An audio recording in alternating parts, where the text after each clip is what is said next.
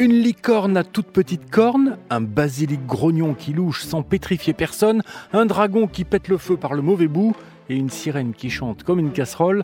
Voici la suite et fin de Corne de licorne et Paix de dragon de Claire Hubac et illustré par Irène Bonassina, un album qui figure dans la grande bibliothèque Albin Michel Jeunesse. L'histoire est lue par Lorena Carmé de la médiathèque Agnès Varda au passage d'Agen dans le Lot-et-Garonne.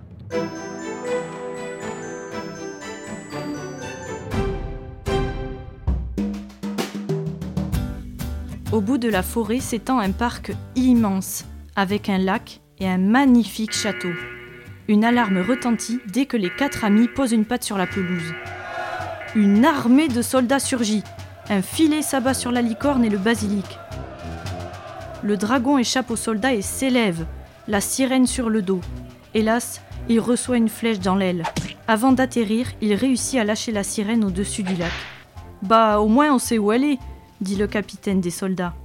Le dragon, la licorne et le basilic sont conduits à la cave et enfermés à double tour dans une cellule. Bienvenue au club, ulule une voix proche dans le noir. Déprimant, gémit quelqu'un d'autre.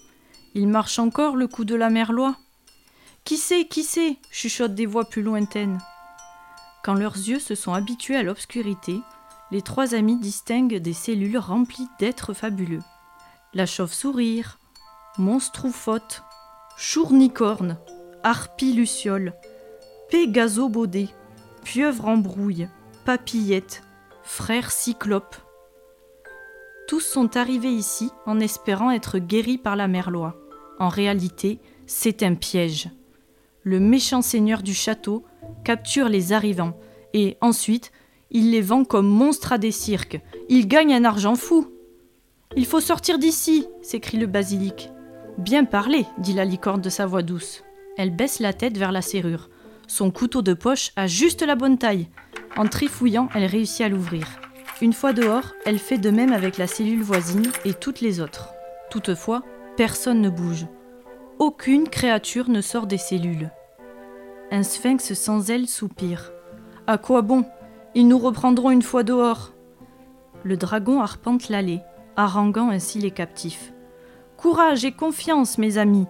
Ensemble, nous pouvons vaincre l'armée du Seigneur. Nous sommes presque aussi nombreux que les soldats. Voyons, que donne-t-il à manger ici? De la soupe aux choux et du pain sec, dit une fée. Écoutez-moi bien, dit le dragon. Ce soir, ne mangez que le pain. Gardez-moi les soupes. Demain, les choux me feront péter de belles flammes. Que chacun de vous donne le meilleur de lui-même, et demain soir, nous serons les maîtres du château. Ravigotés par ce discours, chacun et chacune sort de sa cellule.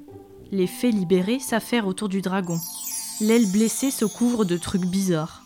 Mais pour voler, elle marche encore mieux qu'avant. Parfait, dit le basilic.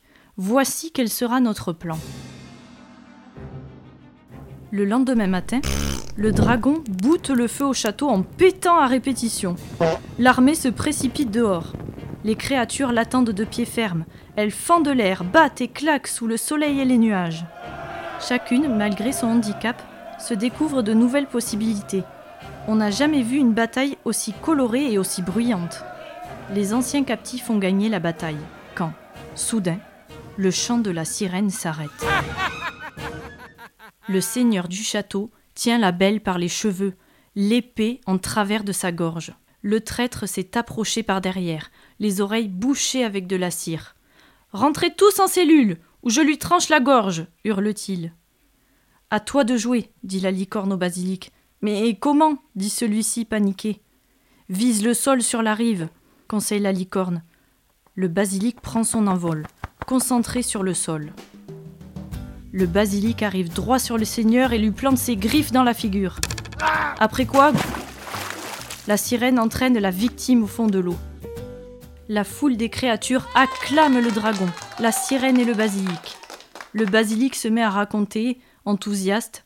J'entends encore l'air siffler à mes oreilles, tandis que d'un vol puissant, mes ailes habiles. C'est bien, nous n'allons pas en parler jusqu'à l'an prochain non plus. Le coupe en cœur, la licorne, le dragon et la sirène. Le basilic les regarde, médusés. Ils éclatent tous de rire, tous les quatre.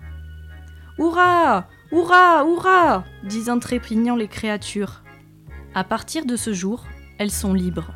La licorne, le dragon, la sirène et le basilic deviennent les seigneurs du château.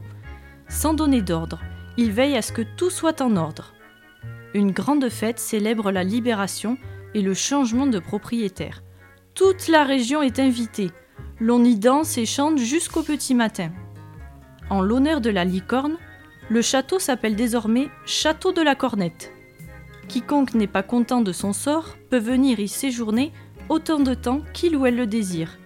Pas mal de créatures échappées de cirque, dit-on, s'y retrouvent.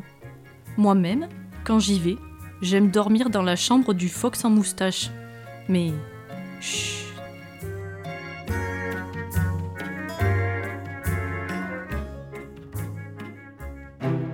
Ainsi se termine dans la joie et la bonne humeur Corne de licorne et Paix de dragon de Claire Hubac et illustré par Irène Bonassina aux éditions Albin Michel Jeunesse. L'histoire est élue par Lorena Carmé de la médiathèque Agnès Varda au passage d'Agen dans le Lot-et-Garonne. Vous pouvez retrouver ce podcast et tous les podcasts RTL dans l'application RTL et sur vos plateformes favorites. À bientôt pour une nouvelle aventure.